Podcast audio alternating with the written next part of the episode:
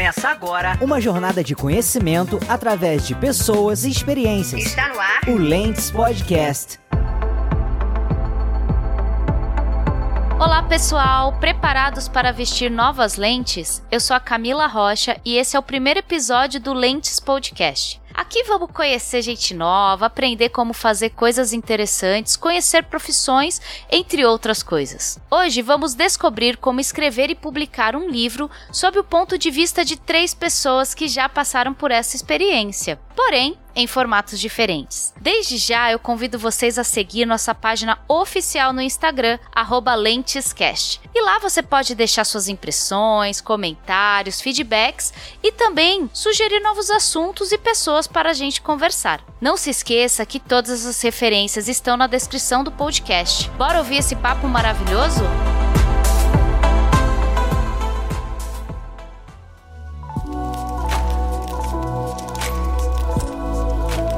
Então, vamos aos nossos maravilhosos participantes que eu já agradeço imensamente por todos vocês, gente. Gratidão e muito obrigada por compartilhar suas experiências. Começo com a nossa maravilhosa Bianca. Bi, por favor, fala um pouquinho sobre você e também sobre o seu livro para a galera te conhecer. Tudo bem, gente? Boa noite. Obrigada, Camila, Quaraci, Michael. Né? Essa Boa oportunidade está aqui muito legal para compartilhar conhecimento com todas as pessoas aí que estão sonhando em, né, em ser, ser, escritores como, como a gente, né? Eu escrevi agora meu primeiro livro, né? Se chama Narrativas Ágeis. Foi a minha primeira aventura, né? Eu sou agilista, eu sou facilitadora de grupos, eu trabalho, né, com a, na, na, como Agile Coach já há um bom tempo, desde 2014 e desde essa época eu estava pensando né, em escrever um livro que fosse para o universo da agilidade, mas que não fosse mais do mesmo, né? Então eu pensei assim, todos os livros sobre agilidade já foram escritos, né? O que mais eu posso gerar de conteúdo? E eu já escrevia muitos artigos no LinkedIn, eu sempre gostei muito de escrever. Comecei fazendo pequenos posts e depois eu fui criando coragem, né? Escrevendo artigos maiores. Falei, ó, tá na hora de eu escrever um livro. Eu vou aproveitar agora aí nesse período da pandemia que eu ganhei um certo tempo de deslocamento, né, para trabalho, para muita gente aconteceu isso, para mim também. Em home office eu resolvi aproveitar esse meu tempo, então, escrevendo esse primeiro livro. Então é um livro que é, eu, eu, tive que fazer não só né, o compartilhamento das técnicas ali, porque são técnicas para gestão de conflitos, mas pensar numa historinha, né, um storytelling, para que é na verdade o diferencial do, do livro, né? Ele foi escrito em estilo de fábula para atrair pessoas que também não são né, da, da área de agilidade, mas que vai ter um primeiro contato, pessoas né, que lidam né, com conflitos em meio a mudanças organizacionais ou transformações e não sabem o que fazer com isso, né? E, e, ficam procurando algumas técnicas às vezes fora da agilidade e o livro ele faz uma mistura, tá? Então são, são métodos, abordagens ágeis e não ágeis. Então é, o livro está disponível aí na versão e-book, no livro físico também. Me deu um grande prazer escrever, né? Eu brinco que ainda que eu não vendesse nenhuma cópia, eu já estava feliz, né? Era o meu sonho escrever um livro, consegui e ainda bem que está tendo uma boa aceitação. Parece que é uma dor, né, que o mercado tinha e, e a gente tinha às vezes dificuldade mesmo, né, de encontrar ferramental. Para mim foi uma, uma, uma, aventura a experiência de escrever, publicar e agora divulgar. Para uhum. mim tá sendo uhum. mais dolorida a divulgação do que todo o restante do processo. que legal, Bi, muito obrigada. E eu acho que você vai ter bastante experiência aqui para bastante aprendizado para nos contar. Convido agora o Coraci, né, a falar um pouquinho sobre si. Já teve aqui no canal do Lentes Simpáticas, né, Coraci, falar sobre o livro também. Manda aí. Bem, quero agradecer você, Camila, de novo pela oportunidade de estar aqui no teu canal. Feliz pela chance de estar aqui. Agradeço a oportunidade de estar aqui com a Bianca, com, com o Michael, para a gente estar falando um pouco sobre literatura, né? Eu também trabalho como a Bianca como agilista, sou consultor também em gestão, trabalho, tenho uma, uma experiência boa em organizações. E o convite surgiu do Jornada Colaborativa por conhecer pessoas em comum que falam: Ó, oh, nós estamos escrevendo um livro coletivo, estamos começando a escrever uma coleção de livros sobre agilidade com vários vieses aqui, né, de liderança, de outras partes. Você quer participar escrevendo com a gente? E eu aproveitei para falar do assunto que eu mais tenho aplicado, que é o método Kanban, Então eu escrevo sobre Kanban, sobre gestão de mudança, sobre cases reais, assim, que eu pensei, pô, vou escrever sobre agilidade. E aí eu caí numa situação muito parecida com Bianca. Falei, não quero ficar escrevendo sobre teoria. Sabe aqueles livros de teoria que você lê, pô, tão bonita a teoria, mas você fala, cara, eu não consigo aplicar isso no meu dia a dia. Acho que a jornada trouxe um pouco dessa possibilidade. Então eu ter a chance de matar essa vontade, né? Até comentei com o pessoal antes um pouco da live que, que eu lembro que em casa eu ouvia meu pai ou as pessoas mais velhas falando: ah, o homem tem que ter um filho, plantar uma árvore e escrever um livro. Então eu tô feliz que eu já consegui, cheguei nessa última fase.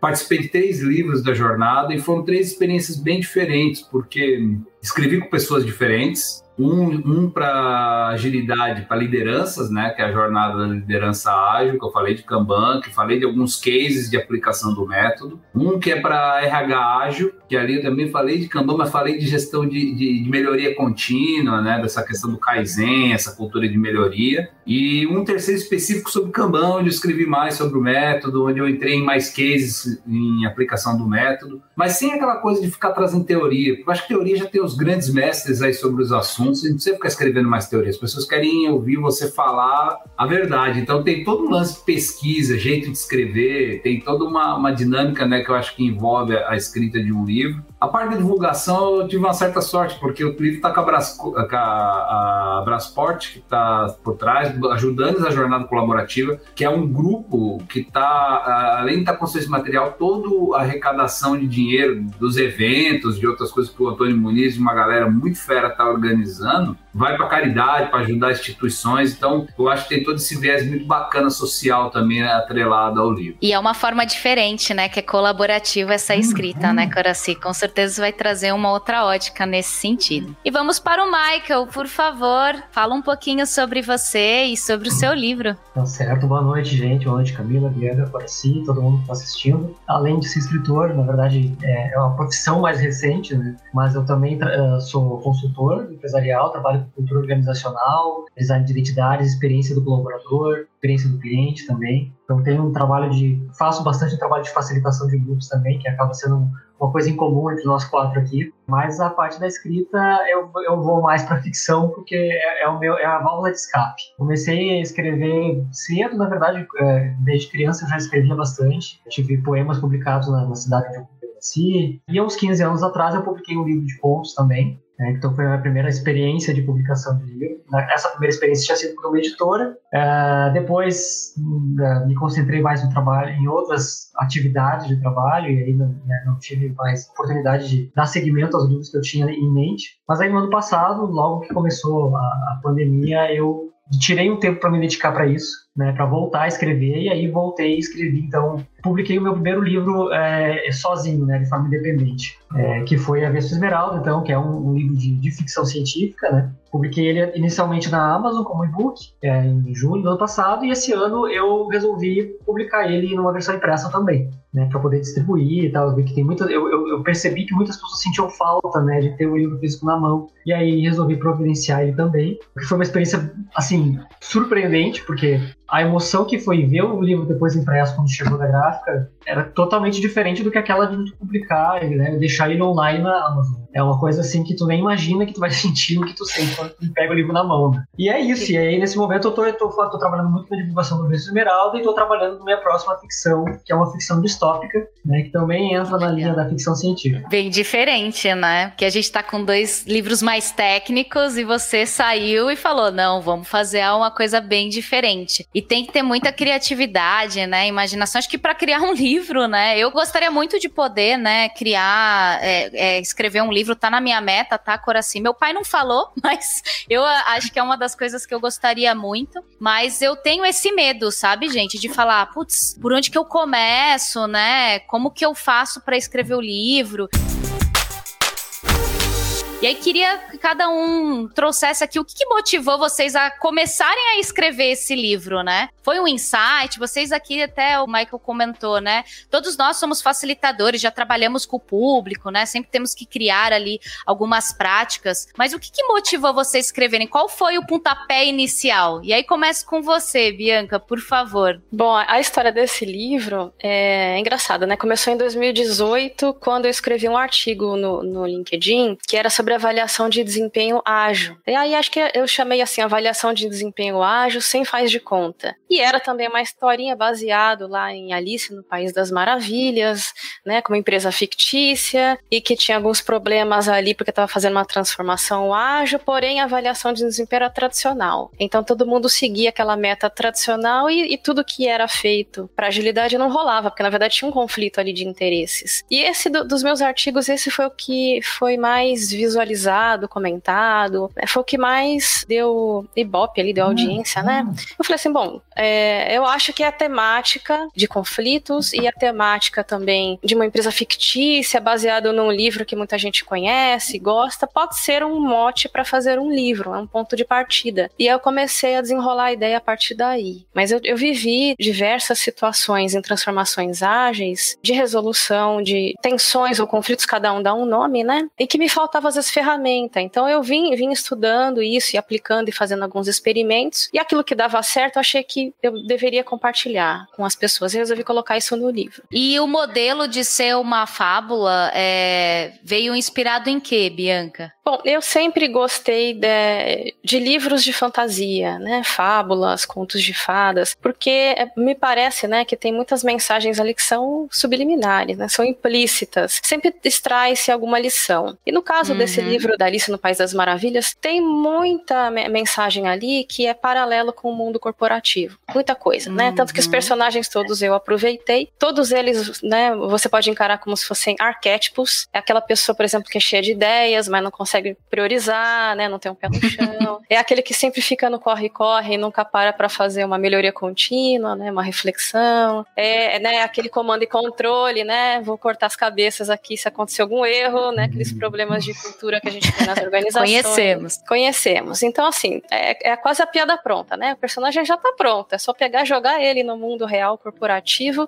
e desenrolar a história a partir daí. E pretendo fazer outros também nesse mesmo estilo, né? Que eu já vi que agradou. Porque fica, a leitura fica mais leve, mais didático, mais fácil de entender os conceitos, porque eles estão aplicados, tá? Então, cada capítulo do livro, eu procurei estruturar assim. Coloquei uhum. sete capítulos, cada capítulo tem um conflito, né? então é uma situação real, situações que eu vivenciei, mas eu, logicamente eu não vou expor o nome das empresas nem das pessoas. Então, eu coloquei uma empresa fictícia lá, chama Wonderland, e cada capítulo tem um conflito que vai ser resolvido. Um conflito com o cliente, um conflito entre as lideranças, um conflito uhum. dentro de equipe, e vai ser usada alguma técnica e às vezes combinações de técnicas para chegar na resolução. Cada capítulo funciona de uma forma independente, porque resolve um problema, mas ele deixa um gancho para o próximo. E algumas soluções geram outros problemas, né? O que acontece também.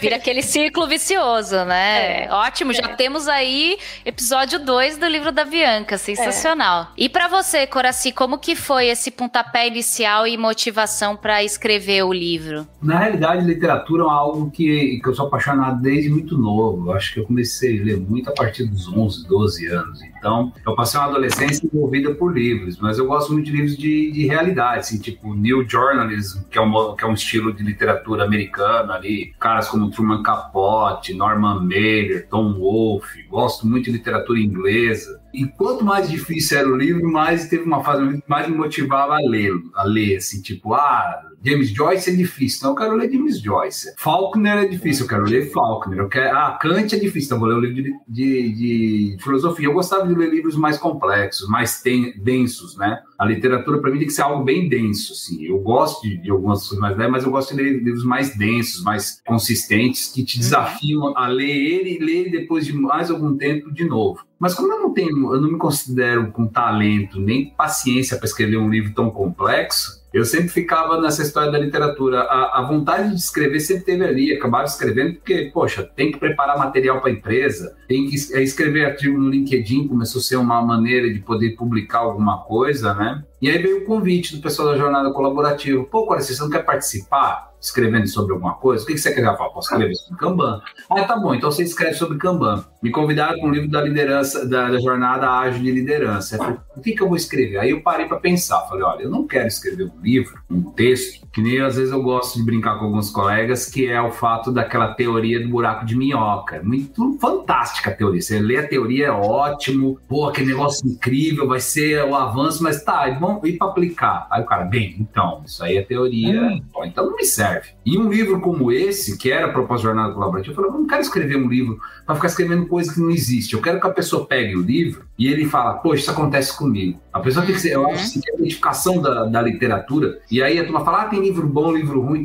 Não, você tem que, naquele, aquele livro tem que te trazer algo que te comova que te mostra, pô, isso aqui tem a ver com a minha vida. Mas não só mostrar, mas para onde que esse cara foi, como que ele fez, sem dar receita também. Eu sou o cara que tem um verdadeiro pavor de receita pronta das coisas. Os 10 passos do, do, do gestor, quê, os três ideias. Falei, não, isso eu me recuso a essas listas. Falei, como que eu vou uhum. escrever? Então, o primeiro desafio é escrever em conjunto, com mais pessoas. E isso foi interessante, porque você tem pessoas que participam mais, pessoas que participam menos, mas aí acabamos escrevendo um artigo, então foi, pô, eu meio que trouxe, olha, para eu escrever tudo bem, mas eu tenho algumas regras minhas que eu não vou abrir mão, que seja algo factível, algo que tenha consistência. Então, uh, em um dos livros eu até tive poucas discussões, porque eu era o mais especialista ali no assunto. Então, as pessoas mais hum. que ouviam um pouco mais do que eu dizia, mas foi uma participação coletiva legal. Teve um segundo livro de RH, foi fantástico, o Juliano Graneiro foi um cara que escreveu junto comigo, e é um dos organizadores do livro, e ele fez um desafio, foi legal porque ele me desafiou muito durante a escrita. Eu passava o texto, mas agora assim, ele começava a me questionar, me provocar, então teve dia que a gente discutiu, que eu falei, ah, xinguei ele, falei, pô, injeção de saco,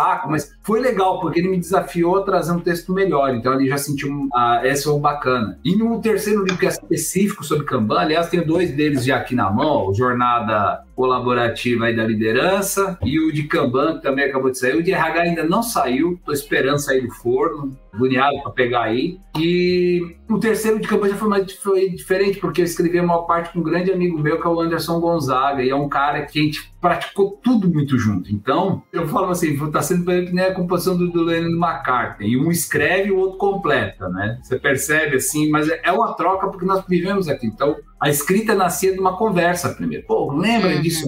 Eu lembrar os fatos, como foi, e criar uma narrativa que ela seja fluida e que fosse uma coisa que alguém lesse e fala, pô, cara, é isso aqui mesmo que acontece. Deixa eu ver como que ele fez. Ah, que interessante. Não dando o, o jeito, mas o, uma maneira. Fala, ó, aqui tem um método de pensar, né? Então teve um pouco disso no livro.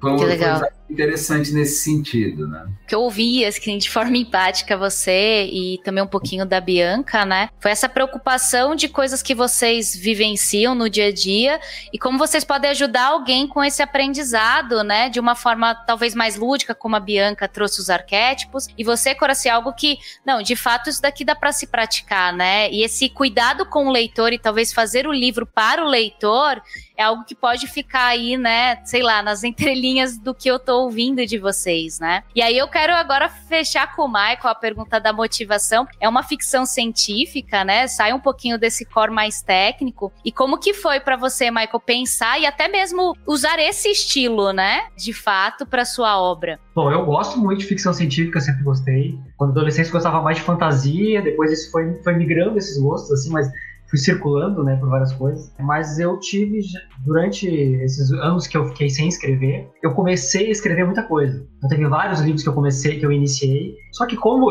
apesar de eu parecer um cara calmo, eu sou bem inquieto.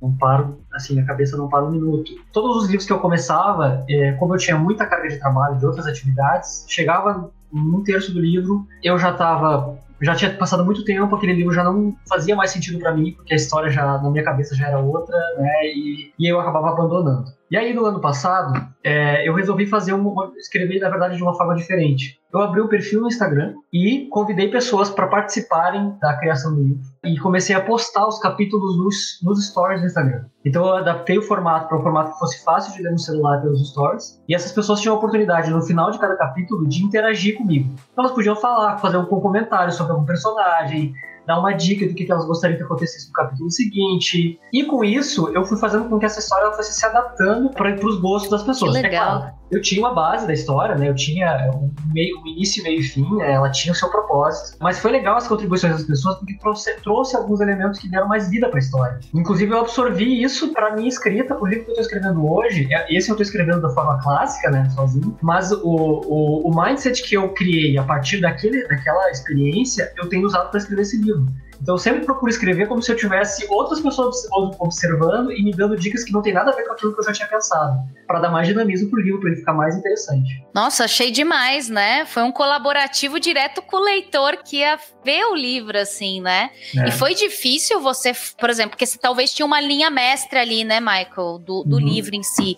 É, uhum. Às vezes alguém te deu uma ideia muito fantástica, mas que sairia dessa linha e você falou assim: nossa, cara, e agora? Eu continuo no meu plano ou eu vou para essa linha porque essa pessoa conseguiu ser mais criativo aqui, né, do que eu tava pensando? Uhum. Cara, assim, eu adoro desafio, assim, principalmente desafio pra mim, adoro quebra-cabeça. Né? As pessoas vinham com uma coisa que eu via que tava começando a ir pro outro lado, eu tentava fazer a minha conexão para aquilo se encaixasse na história. Então, por exemplo, tinha um personagem que tinha morrido logo no início do livro e, e uma pessoa veio sugerindo que ela queria que aquela pessoa vivesse. Só que essa pessoa não tinha mais como viver, ela não fazia mais parte da história e não fazia sentido que ela voltasse para a história.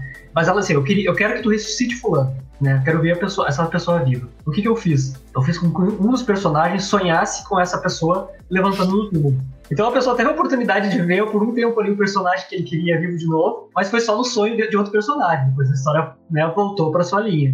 Então eu, eu, eu, tentava fazer com que as pessoas eh, fossem satisfeitas, mas sem sair daquilo que eu queria entregar. Porque eu acho que todo livro tem uma mensagem. Né? Acho que a gente precisa ser fiel àquilo que a gente quer entregar, o propósito que a gente quer entregar para livro. Porque se a gente faz a coisa solta demais e assim, ah, vamos ver o que vai acontecendo, sem ter um, esse propósito final, ele acaba não tendo sentido também para quem vai ler depois. Deve ter sido um puta desafio, um quebra-cabeça, né? A Sheila mandou uma, uma pergunta bem interessante já quero puxar e convidar as pessoas, né? Ela falou um pouco desse desafio, porque às vezes a pessoa tem muito material escrito, né? Às vezes tem um monte de medium, um monte de esboço naquele caderninho, mas às vezes não consegue estruturar esse material para criar um livro, né? E você até abriu esse seu material e foi catando e criando esse livro. Como que vocês, que dicas vocês dariam, né, para fazer esse quebra-cabeça, que às vezes são textos espalhados, realmente fazer a criação de algo que tem ali seu começo, meio e fim, né? Porque o livro tem que ter essa, essa narrativa. Olha, Sheila, acho que você tem que primeiro, antes de olhar o quebra-cabeça, é onde você quer chegar. O que que você, sobre o que, que você quer escrever. Estruturar a ideia do livro. Olha, eu quero escrever um livro sobre tal assunto, que ele vai ter uma narrativa assim. Aí você começa a pensar um pouco, fazer um, um esqueleto. Eu gosto de falar assim, você monta um esqueleto da ideia. Aonde eu quero chegar? E esse eu acho que é o trabalho mais difícil quem escreve. Porque é muito fácil você começar a escrever um livro e perder a ponta do raciocínio uhum. que você está uhum. escrevendo. Você vai começar a escrever alguma coisa e se perde. Então você tem que tomar cuidado os capítulos, ter conexão, para ver se você não se contradiz entre uma parte uhum. e outra. Então pensar onde você quer chegar, sobre o que, que você quer escrever. Nem o Michael, ah, quero fazer um livro de ficção científica. Mas qual é a história? Pô, meu vai ter um personagem assim, e a minha ideia é começar aqui, que vai para lá, e vai acontecer isso, e vai fechar assim. Você vai fazer uma primeira ideia. Quando uhum. você começar a juntar os textos e escrever, isso vai tomar um outro caminho. Uhum. Você tem que ter alguma ideia, assim, começar sem ter um horizonte. Você pode trocar o horizonte quantas vezes quiser, mas você tem que ter um horizonte para começar a organizar, porque senão fica meio sem sentido. Você vai tentar montar um monte de coisa e vai ficar meio um Frankenstein, meio sem conexão, né? Eu senti muito essa interferência de, de, ideias externas, né, no trabalho, porque como agilista a gente quer fazer sprints, né, ou qualquer outra coisa que a gente possa pegar feedback rápido aí dos capítulos. Então eu terminava um capítulo, mandava para um grupo lá de pessoas que queriam ler e tal, e aí vinham ideias, às vezes a ideia desviava do caminho, que nem aconteceu com o Michael aí. Então eu, eu mantinha um parking lot. E aí quando as ideias eram interessantes, mas não encaixavam na estrutura básica que eu tinha criado, eu deixava lá. Eu acabei juntando tanto material que daria um segundo livro, né? Mas aí segundo livro você tem que peneirar as ideias para ver se elas concatenam, né? Se tem conexão. Mas assim, eu não abandono as ideias, só que eu não coloco tudo num balaio só, né? Eu coloco num uhum. parking lot, né? algum lugar lá, e eu resgato depois se, se faz sentido, né? Mas essa, isso que o Coara se falou, né? De ter um esqueleto, é assim mesmo, eu comecei pelo esqueleto também, né? Então eu já sabia qual era o tema do livro, qual era o storytelling, Uhum. E o que, que eu ia fazer em cada capítulo? Eu cheguei até a dividir os capítulos, vai ter sete capítulos. Esse capítulo vai falar disso, esse disso, esse disso. E no desenrolar, é claro que vão aparecer umas ideias, às vezes sai um pouquinho, mas você não pode fugir ao tema, né? Que nem quando a gente faz redação. Ai, nem me fala de redação, gente. Era tão ruim. gente, pior coisa. E aí tinha eu, eu prestei para medicina, né, no primeiro ano, então tinha que ser aquela redação impecável, né? E eu falava, meu Deus, não vou conseguir, não vou conseguir. E realmente minhas redações eram um pouco ruins, né? Uhum. Mas mas eu acho que eu vou puxar o seu gancho gancho, Bianca, né? Porque o Carlos trouxe aqui uma pergunta um pouco sobre o storytelling e trazendo muito do caminho do herói ali, da jornada do herói, que é basicamente grande parte dos filmes que a gente vê, né? Harry Potter, Senhor dos Anéis, tem um mundo e uma aventura e um monstro e aí acaba com uma, uma coisa fantástica que o herói consegue concluir. E é utilizado muito, né? Esse storytelling é utilizado muito no nosso dia a dia e para fazer com que o livro seja interessante, né? Uma puta sacada. Uhum. Mas fica aqui uma pergunta e também deixo aberto para vocês responderem, né, do Carlos, como fazer sair desse tradicional, né? Eu sei que aqui tem alguns livros técnicos e também tem, acho que da ficção científica, não sei se você usou essa abordagem, tá, Michael? Mas que sairia um pouco desse by the book, né? De filmes e livros que a gente está acostumado, e uma ótima pergunta. Olha, eu poderia dizer para a gente trabalhar um cross-media, né? Que é usar, beber de outras fontes que não só a literatura do cinema, mas como assistir seriado, assistir novela, assistir reality show, tudo contribui, né? É, na verdade, o que, a gente, o que a gente tem que entender é que o ser humano gosta de história. Não interessa, interessa a história ter o heróizinho que vai, que vai passar por todas aquelas etapas, as histórias têm que ser envolventes porque elas têm que falar de coisas humanas, elas têm que falar sobre uhum. como a gente reage às situações, né? O quanto a gente fica emocionado por uma cena, quanto a gente é, fica tocado por uma coisa, ou, ou tem, sente terror por causa de uma situação. Então a gente precisa explorar essas emoções, esse é que é o mais importante. Mais do que se preocupar em contar a tua história, é se preocupar em como as pessoas vão receber. Então é um exercício empático de perceber o que que isso que eu estou escrevendo agora, neste momento, vai gerar de sentimento na pessoa que está lendo do outro lado. O que, que eu gostaria de gerar de sentimento? Eu acho que isso é mais importante do que ter uma estrutura muito rígida de como que a história vai ser contada. É sempre revisitar o sentimento que tu está querendo provocar durante a tua escrita. Ah, eu acho assim, eu sou um cara que eu gosto do anti-herói, né? Eu não, nunca, nunca vou ser essa narrativa fácil do ai, o cara que vai fazer uma história linda e maravilhosa. Não, os meus heróis são anti-heróis, eles são caras que têm defeitos, que fazem coisa errada, que são egoístas muitas vezes. Eu acho que isso é isso atrai as pessoas porque elas começam a perceber elas na, nos heróis, nos anti-heróis. Mas é, até nem a questão de herói, assim, é aquela questão de ser humano. Ó, o cara normal que faz coisa certa, faz coisa errada. Então, é, cria uma storytelling e que tem a ver com aquele público, né? A gente tem que entender a cultura do público que você está falando. Por exemplo, se você está no meio de um grupo que tem uma, uma visão literária mais é, ortodoxa, mas assim, você não vai fazer uma história muito levinha, provavelmente você não vai fazer os caras gostarem. Ou não adianta também você criar uma narrativa estilo Edgar Allan Poe para falar com uma galera que está procurando um outro contexto. Para quem que você quer escrever? Eu acho que o Michael falou, para quem que eu quero uhum. escrever? O que que eu quero escrever? Porque assim, também você pode estar tá escrevendo e falar, cara, eu vou escrever sobre esse assunto, que esse assunto me comove, tá aqui. Se eu comover mais pessoas, ótimo. Isso é uma vertente. Ou, não, eu quero escrever para as pessoas. Então, isso é importante você se colocar nesse contexto para saber como que vai ser seu storytelling. Como é que uhum. eu vou me uhum. comportar? Quem é, o que, que eu quero provocar nas pessoas? fazer essa narrativa, né, é complicada. Você juntar ali e, e, criar um corpo, né, fazer com que o seu livro tenha um corpo, é bem desafiador, né? E aí a Shélida traz aqui uma pergunta que também é um pouco da minha, né? Eu comecei recentemente a me aventurar a ver algum filme e escrever sobre ele, sabe? Aí eu vejo uma, um, ouço um podcast e eu escrevo sobre ele para de fato começar a praticar a escrita, né? Porque é muito difícil. E aí a Shélida traz um pouquinho. Eu queria perguntar se vocês, antes de escrever um livro, se de fato vocês começaram por outras ferramentas, né? A conseguir ganhar essa confiança de escrever. Que aqui no caso ela ressalta o Medium, né? Que é uma plataforma ali que todo mundo pode divulgar o seu artigo, o seu conteúdo. Mas se vocês tiveram uma experiência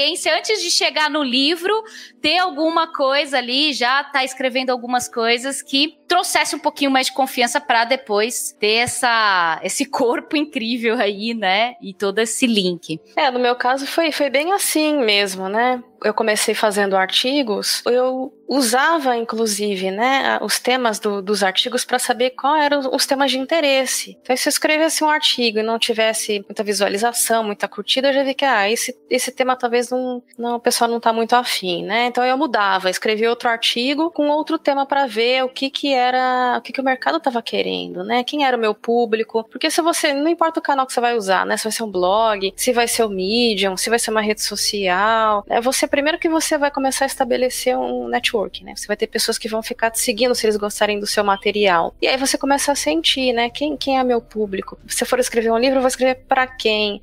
Qual é o tema, né, que gerou mais interesse? Você consegue acompanhar estatísticas, né, nesses canais. Eu acho sim que é um bom ponto uhum, de partida. Para mim ajudou muito. O Michael usou o Instagram, né, para trazer ali o livro, mas vocês começaram também a, a ter alguma prática antes de fazer um livro em si? Eu também escrevi bastante artigo no LinkedIn, mas aí, né, bem voltado para minha área, uma coisa mais técnica. Né? E como eu trabalhei bastante como redator publicitário também, né, trabalhei com comunicação interna, então é, escrever para mim sempre esteve na minha atividade de, de alguma forma. Né? Então eu já estava acostumado com a ideia. Acho que só o que é importante de, é, ressaltar, eu acho que a Bianca falou um pouco sobre isso ali, é com quem tu tá falando, né? Tu sabe com quem tu tá falando, né? A pergunta clássica. Porque isso vai definir qual é o meio que tu vai utilizar para conversar com essas pessoas, né? Então, é, acho muito interessante, sim, fazer né, usar uma outra plataforma digital para começar a escrever, né, para se aproximar do público que tu quer abordar. Mas é bom conhecer esse público primeiro para saber qual é o meio que realmente vai atingir. Então, por exemplo, hoje é, o meio que eu mais me comunico com é, o público leitor de, de, ficção científica é o Instagram, né, que tem uhum. muitos perfis literários voltados para isso, conversam sobre isso. O YouTube também é, tem, mas é, aí é também é um outro público, talvez um, um pouco mais jovem. Mas no Instagram já tem uma comunidade né, que trata de sci-fi sci-fi e tal. Assim, assim, como no Medium tem uma comunidade que ela é, ela é mais uh, técnica, né? Tem uma, uma, galera que tem uma, assuntos ali que são mais corporativos. Então, uh, assim como o LinkedIn, que é mais ainda. Então, assim, é, é, tu ter esse cuidado de selecionar o meio que vai falar com as pessoas que tu quer que leiam o que tu, quer, que tu tenta escrever. Acho que voltamos a falar para quem você escreve, né? que é o seu cliente é. final. Vou entrar um pouquinho aqui, continuar o nosso discurso, porque eu quero saber um pouquinho dos aprendizados, né, que vocês tiveram nessa jornada. Que aprendizados e dicas, né, vocês podem trazer aqui para nós? Ah, eu acho que escrever um livro é, é um trabalho de disciplina, né? Você não escreve algo, um texto, alguma coisa, se você não tiver uma disciplina para organizar as ideias, para organizar o seu tempo, para se motivar e se para conseguir chegar até o fim dele. Foi essa maneira que eu aprendi muito, por exemplo, de ter disciplina. Apesar de gostar da jornada colaborativa, eu, eu prefiro escrever sozinho. Eu vou ser bem sincero, foi legal, mas uhum. é uma experiência que numa próxima, ou com menos pessoas. Eu me desempenhei melhor quando o grupo era menor. Por exemplo, no livro de Kanban, que foi só eu, um, um artigo só que eu escrevi junto com o Cleito e com, com o Maurício Corrêa, mas a maioria eu escrevi com os outros artigos, os outros capítulos foram junto com um amigo só e fica melhor. Eu, eu prefiro, eu sou mais essa coisa mais solitária, assim, da, da, do trabalho, porque é um trabalho sozinho, porque você começa a escrever Aí tu para, uhum. levanta, vai tomar um café, olha aquilo, volta, não gosta. Então tem que ter uma disciplina. Acho que para escrever um livro você tem que ser um cara disciplinado para organizar a ideia e organizar o livro. Então muitos dos caras que eu gosto de literatura, que são, são os escritores preferidos, eu vejo a história deles, os caras são assim, é parar para escrever o livro. Então você tem que ter um de, de, determinar um tempo, porque escrever um livro não é simples assim, né? É uma coisa que te puxa muito mais. Eh, foi o aprendizado que eu tive. Qual foi o complexo aí de escrever com muita gente na sua percepção, Coraci? Alinhar ideias. Você tem dificuldade. Imagina todo mundo, cada um tem uma visão do que quer escrever. Para você organizar quatro, cinco pessoas para escrever um, um, artigo, um texto, e ali é um, capítulo, é um trabalho que você tem que ter que organizar o que acha, o que determina, o que não dá para todo mundo escrever junto. Isso não é um tá um escrevendo, os outros três tá, não, faz assim. Na realidade, você tem toda uma, uma dinâmica de negociação do que vai ser escrito, de diferenças de opinião, isso é normal. Ah, não, mas é assim, não é, é, não é, acho que deve ser, então você tem que chegar no meio termo. Então, acho que tem uma, uma escrever em vários braços tem essa questão. Eu acho que grupos menores uhum. escrever melhor. Muita gente acho que fica complexo, assim, ficar, ah, meu, é, muita ideia rodando, muita divergência, é difícil convergir, né? Colocar o mesmo storytelling é difícil, né? Ah, você, você escreve, aí o outro não, mas eu acho que deveria ser por ali, para cá. Então você tem uma, eu acho que é mais essa foi a maior dificuldade. Eu acho que muita gente escrevendo assim, duas pessoas, você escrever em dupla um, um, um livro, uhum. melhor, mais fácil. Grupo de pessoas, a não ser que seja o objetivo de você, não, vamos todo mundo conversar e um vai ser o Ghost Rider, que é um pouco disso. Escrever em grupo tem um que é o Ghost Rider, é aquele escritor fantasma. Alguém sentou e escreveu, uhum. os outros ajudaram, mas não é, ah, os outros não fizeram. Não, fizeram, mas não. Alguém é o escritor. Alguém juntou, colou as coisas, né? Por isso é chamado Ghost, esse termo em literatura é muito comum, Ghost Rider, só aqueles caras, você vê, você biografia do fulano de tal, pô, teve um Ghost Rider, teve um, uhum. às vezes a pessoa não tem informação literária ou, essa disciplina uhum. De, de, organizar um livro. Eu tenho muitos amigos que trabalham com Ghost Riders, eles fazem isso, por exemplo. Você quer escrever uma biografia da sua vida? Me conta a história, eu vou arrumando o texto para você, né? Eu uhum. acho que isso é, é interessante, é um aprendizado maior que eu trouxe desse trabalho que eu participei. Né? E você, Bianca, conta um pouquinho aí dos seus aprendizados, né? E trazer aí um pouquinho sobre a escrita e você, de fato, né, tá na publicação e também na divulgação, né? É, eu já tô lá na, na etapa da, da, divulgação, né? Então eu é, acho que uma, uma, primeira preocupação é, é a escolha de um assunto que te interesse muito, que vá te manter motivada e motivado até o final. Porque se você escolher um assunto que, né, tá, tá te gerando interesse no momento, mas aquilo não te mantém no engajamento necessário, a disciplina vai se perdendo no meio do caminho. E aí o segundo ponto, até que o Quaraci falou bem, né, que essa disciplina de execução, você planeja, aí você vai executar, de fato é necessário, não é só inspiração. Tem dias que você vai sentar para escrever que você não tá inspirado, mas você precisa escrever. Então eu colocava metas, né? Eu estipulei a quantidade de capítulos e que teria que ser um capítulo por mês. Então eu escrevi esse livro em nove meses, um filho, né, na nasceu lá.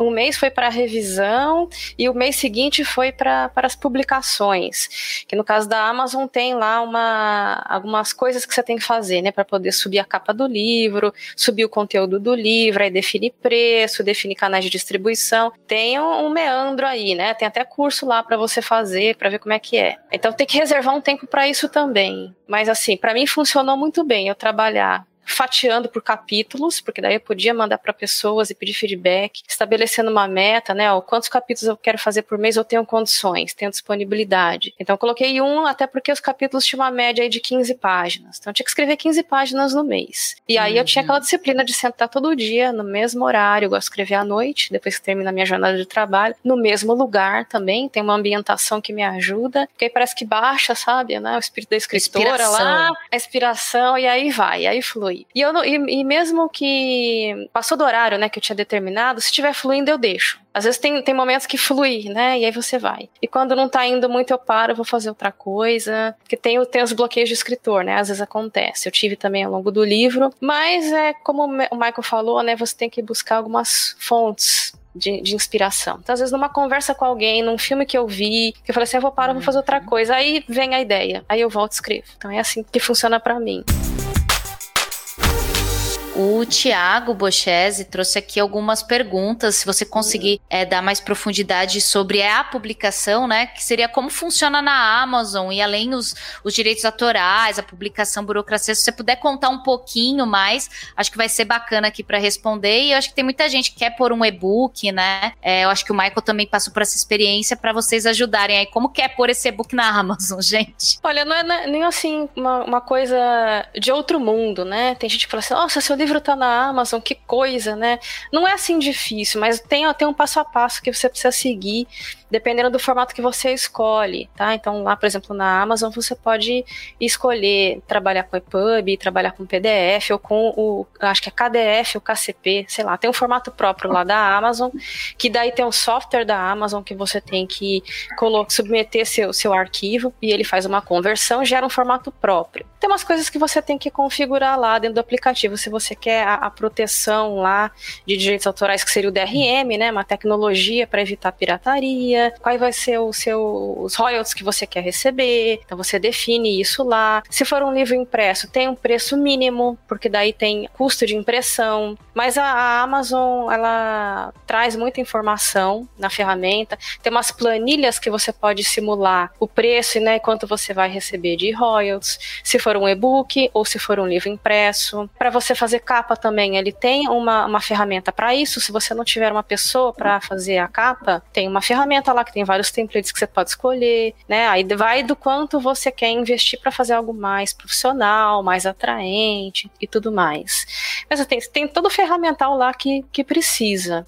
Parte de direitos autorais. Então, os direitos do autor é o royalty que o autor vai definir lá dentro do, do, aplicativo da Amazon, né? Quando chega na etapa lá de definição de preço, você vai dizer quanto royalties você quer receber. Mas um ponto importante de direito autoral, né, é se a, a história que você está contando, o livro que você está publicando, também não vai violar direito autoral de ninguém. O autor assume essa responsabilidade, ele assina um termo lá, ó, eu estou dizendo então que eu tenho os direitos, né, dessa obra que eu vou publicar. Aí a Amazon, ela já, já gera, né, para o autor o ISBN, que é um código lá padronizado, um código de barras que vai impresso no, no livro, e isso é uma mão na roda, né, porque às vezes em outras situações você tem que ir, né, no, no órgão que antigamente era a Biblioteca Nacional, é, agora não é mais, mas você teria que pagar por esse ISBN, e a Amazon, ela já gera uhum. isso, né, e aí quando ela distribui para as livrarias, já vai com esse ISBN. Então, ela, ela já tem um, um fluxo que ajuda muito o autor a se autopublicar. Então, eu tive que fazer tudo isso, né? Porque eu não tinha editora. Parece um trabalho, mas eu, eu entendo que é bem estruturado, né, Bianca? Pelo que você trouxe, é. eles têm bastante informação sobre o passo a passo. Eu acho que você também fez o mesmo caminho, Michael. Foi você que passou por isso. Tem alguma experiência complementar aí que você traz é, referente a isso? É, como a Bianca falou, o processo é bem, bem orientado assim, por eles. Eles têm todo um, tem vários tutoriais de como fazer, como baixar esse aplicativo, por exemplo, para fazer o ajuste do livro, né?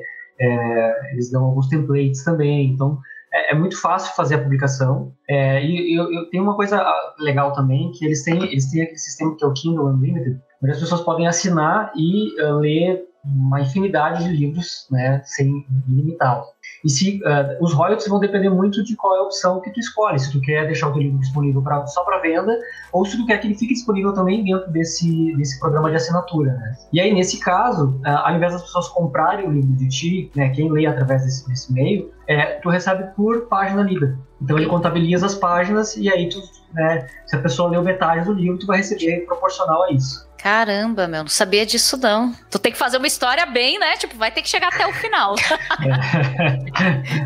que legal, meu. E me conta também, Michael, por favor, né? Quais são seus aprendizados aí? Ainda mais na sua jornada que você usou o pessoal também do Instagram para colaborar contigo. É, eu reforço isso que a Bianca trouxe, que o Coraci também acho que citou, sobre essa rotina, né? Acho que é importante tu é, te entender como, como escritor como uma segunda profissão e colocar isso na tua rotina de trabalho. Né? Uh, se tu esperar que só quando vier a inspiração tu vai escrever, a coisa não vai acontecer, porque provavelmente quando, quando, quando a inspiração vier, vai ser no momento que tu vai estar mais cheio de coisa para fazer e tu não vai conseguir parar para escrever.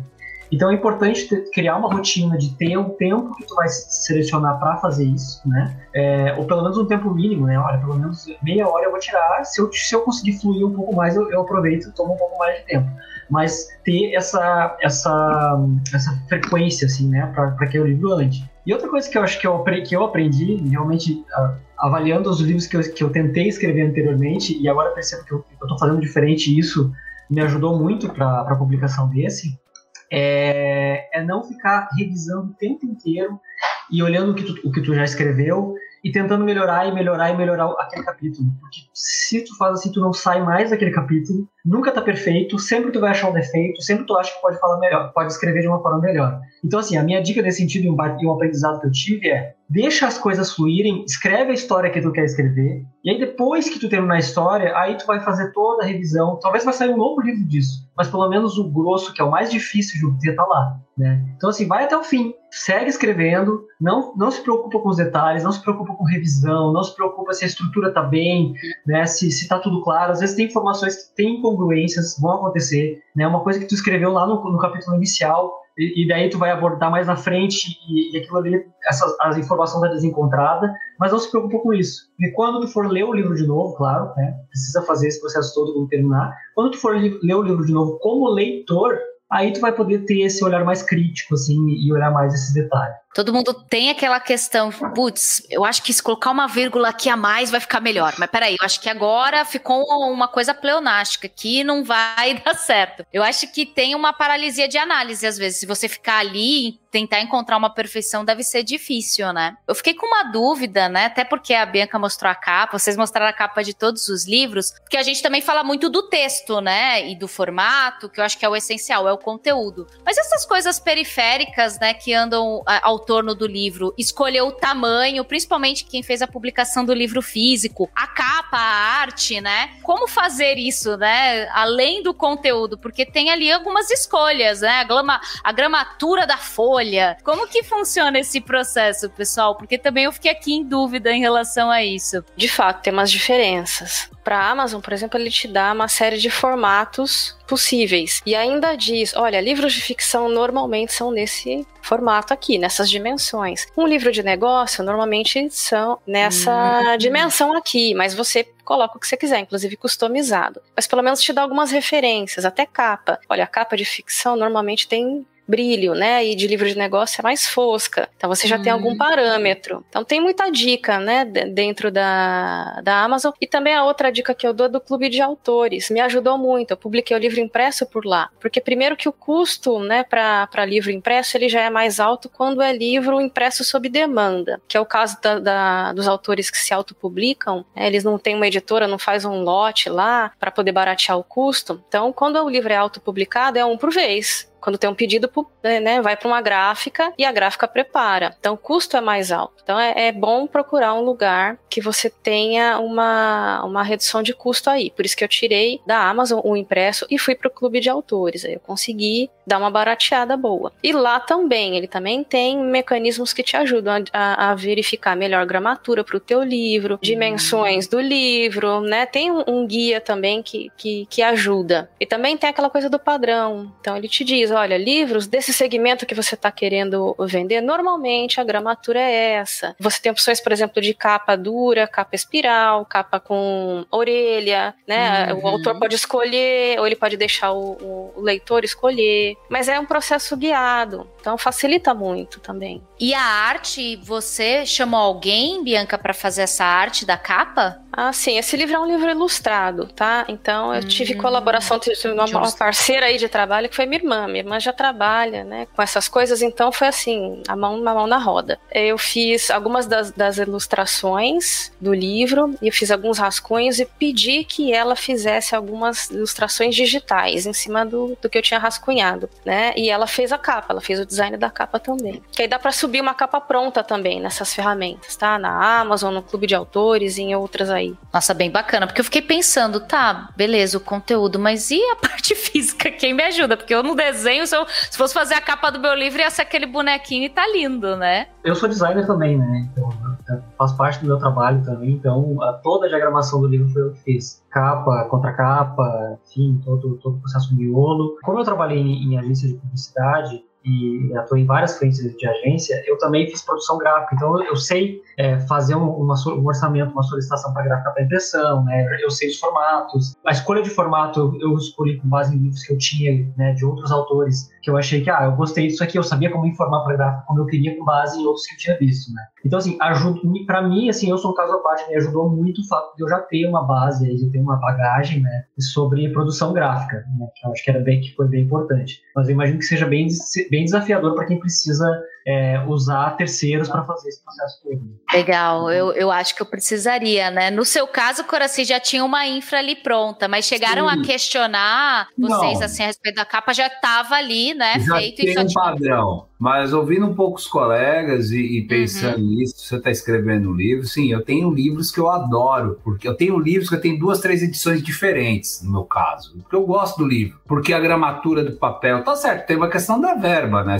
seria ótimo você ter grana para fazer uma capa dura, uma capa bacana, com uma lombada bonita, com as, uma gramatura melhor, que você percebesse que aquele papel tem um toque totalmente diferente. Mas tem um, isso gera um custo mais elevado. Então você tem que, às vezes, encaixar o que, o que tu quer fazer e a verba que você tem para gastar com aquilo. Mesmo na jornada colaborativa, porque é muito é para o patrocínio, você percebe a diferença de gramatura de papel, de, de capa, uhum. de formato, faz uma diferença, né? Mas é, é, e depende do público, né? Se o cara tá comprando um livro, por exemplo, um livro técnico, a maioria das pessoas não estão muito ligadas nisso. Não, o cara tá pegar o livro, ver o conteúdo e folhar, então tem que ser um livro prático, um livro que cai em qualquer lugar ah, não, pô, o cara tá fazendo uma ficção científica, por exemplo. Eu tenho um livro do Isaac Asimov que eu tenho um maior carinho por ele, é um capa dura, pô, coisa mais linda, eu adoro o livro. Então você tem, por quê? Porque eu leio em casa. Ele não é um livro que vai na minha mochila uhum. na rua, sabe? Então, o público é algo fundamental nesse contexto e a verba que você tem para gastar, o quanto você tem para gastar com aquilo, né? E tem todo esse, esse impacto, né? E o e-book, que é uma coisa que eu também estou aprendendo a ler mais, de ter dispositivos para leitura, de ler no computador, é uma mudança dessa mídia, né? De, de consumir livros, então isso é, um, é um desafio também, né? É uma outra concepção de interação, né? Mais interatividade, você poder clicar mais, poder abrir outros lugares. Acho que é, isso tem uma, é uma tendência que está vindo aí, né? Essa possibilidade de leitura mista, assim, né? Eu tenho bastante e-books agora, apesar de que ali na minha estante tem alguns livros, né? Porque é gostoso também, né? Eu, eu adoro cheiro de livro, gente. Eu sou viciado. Vou assim, às vezes, na livraria e falo, meu Deus do céu, vem aqui livro. E tem uns, uns livros agora, tem algumas editoras, né? Que estão fazendo livros fantásticos, tipo Revolução dos bichos, né? Eles, eles fizeram recentemente uma publicação que eu fiquei assim, basbacada, com muita ilustração, né? De uma forma incrível que dá vontade de você ter o livro físico, né? Então, hoje eu acho que tem essa, essa divergência. Bom, gente, estamos chegando no fim. Tô aqui muito alegre, aprendi muito com vocês e quero trazer aqui uma, uma pergunta final, assim, né, para cada um de vocês, que é escrever um livro é e aí eu começo com a Bianca. Como que você completaria essa frase? Para mim é um processo de autodesenvolvimento, um processo quase curativo, porque dependendo do que você vai escrever, você vai resolver muitas coisas de você mesma. Eu evolui muito, acho, como, como profissional e como pessoa, enquanto eu estava na jornada de escrever o livro. Né? Eu tive que procurar muita coisa sozinha, descobrir muita coisa sozinha. Esse livro em especial, eu tinha uma preocupação de ferir direitos autorais da Disney, e depois eu descobri que o livro que eu queria usar na verdade, já era de domínio público. E, e, aí eu só não poderia usar ilustrações da Disney. Foi aí que a minha irmã entrou. Então foi todo um processo de aprendizado muito grande. Para mim, é, acho que é isso que resume, é um aprendizado. E para você, Coraci, escrever um livro é? É você conseguir expressar uma ideia que está na tua cabeça e torná-la pública de uma maneira estruturada. Então, a gente tem milhares de ideias na nossa cabeça. Então, a, a arte da, da literatura, de escrever algo, é você transformar uma ideia em algo entendível por outras pessoas e que vai ter uma compreensão totalmente diferente do que você pensa. Eu acho que esse é o grande,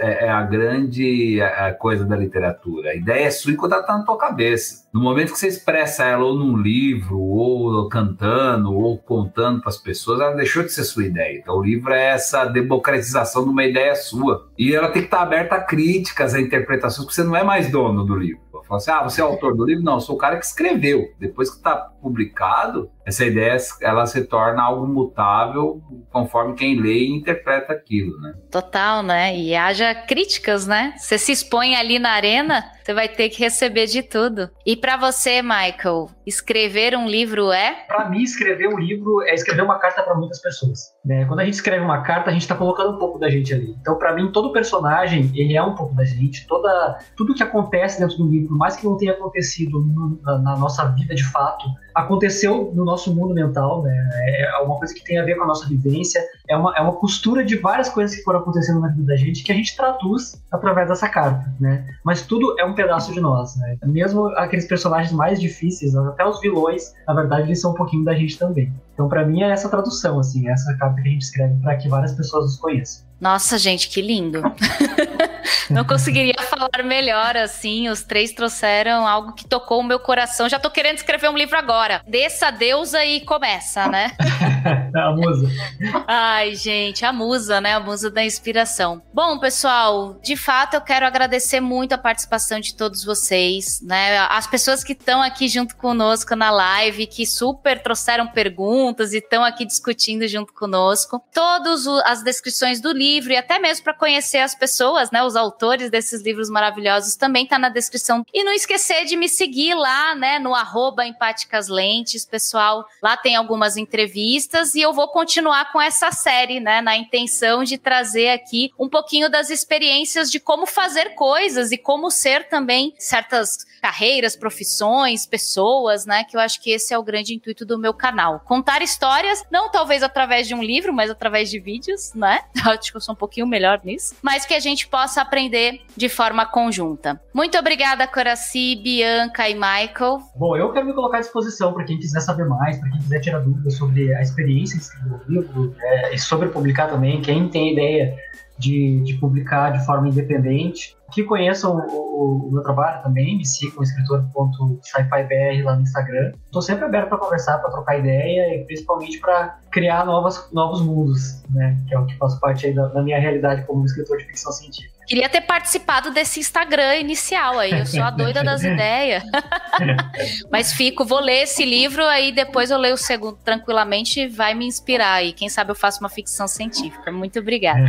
Queria agradecer, então, a oportunidade aqui, Camila. Muito bom, né, ter esse, ter esse espaço aqui pra gente poder compartilhar as dicas com as pessoas, né? Por mais autores, mais pessoas que queiram escrever, precisamos, né, de mais pessoas dispostas a compartilhar e também incentivar a leitura. Porque aqui no Brasil, como o Coraci falou, né? O mercado editorial é um mercado, parece que que não, não desenrola, né? É difícil para os autores conseguirem viver da escrita. Então acaba sendo uma segunda carreira para muita gente. Acho que para a gente aqui também a gente escreve por, por prazer, né? Nós temos uma, uma outra carreira principal, mas que mais pessoas também se aventurem, né? Percam o medo de se expor, de colocar suas ideias no mundo, né? A gente precisa disso. Eu acho que o mais legal de tudo desse livro foi ver a expressão da minha mãe quando eu entreguei o livro na mão dela. Falei, mãe, aqui, ó, participei desse livro, acho que foi legal ver a alegria dela, da minha filha ficar feliz de ver de ter escrito, ou colegas que participam, ou as pessoas que se retrataram ali, já é um grupo pequeno, mas que viram, pô, eu participei dessa história, já trabalhei com você, eu conheço esse contexto, então acho que isso foi o aprendizado maior. Quero agradecer aqui a, oportunidade de estar falando com vocês, de estar talvez podendo inspirar outras pessoas a, escrever, a escreverem. Dedique-se a isso, é muito gratificante, dá trabalho, é cansativo, vai ter uns dias que você vai ficar puto, vai jogar fora os arquivos, que aí você vai se arrepender, vai lá na lixeira e busca o arquivo de novo e começa a escrever. Mas tentem. Talvez o primeiro não fique tão bom, mas você vai amadurecendo essa ideia e ela vai chegar lá porque é muito gratificante. Mesmo que só você leia o livro, mas escreva.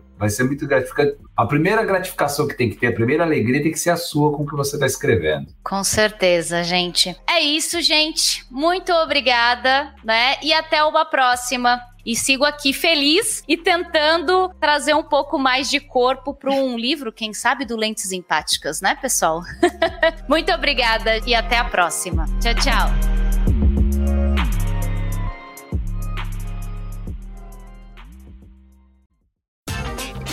Este episódio foi editado por Audio Heroes. Saiba mais em audioheroes.com.br.